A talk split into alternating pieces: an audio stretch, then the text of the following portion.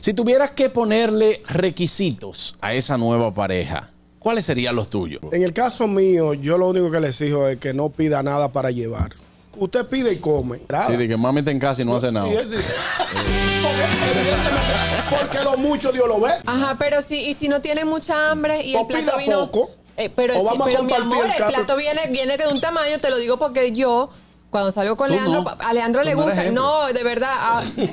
ah, habladora. En el caso tuyo, Pero está bien Begoña. hacer un esfuerzo que se vea bien físicamente. A Te mí tengo tu es vida. que Eh, yo que no, no sea, que quiero Pues, no sea feos. viejo, que no sea viejo. Puede ser viejo, pero si es un viejo ves. Brad Ah, Pitt, tú yo no ves. tengo problema.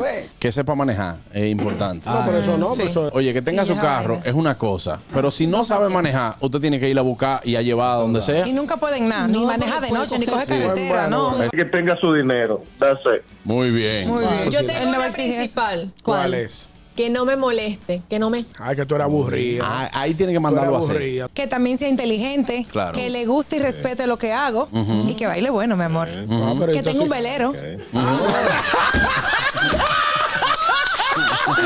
¡Fue sincera! Yo te voy a montar la pura mía, la mía, la mía, mía. Con que respire yo le mando. El gusto, el gusto de las doce.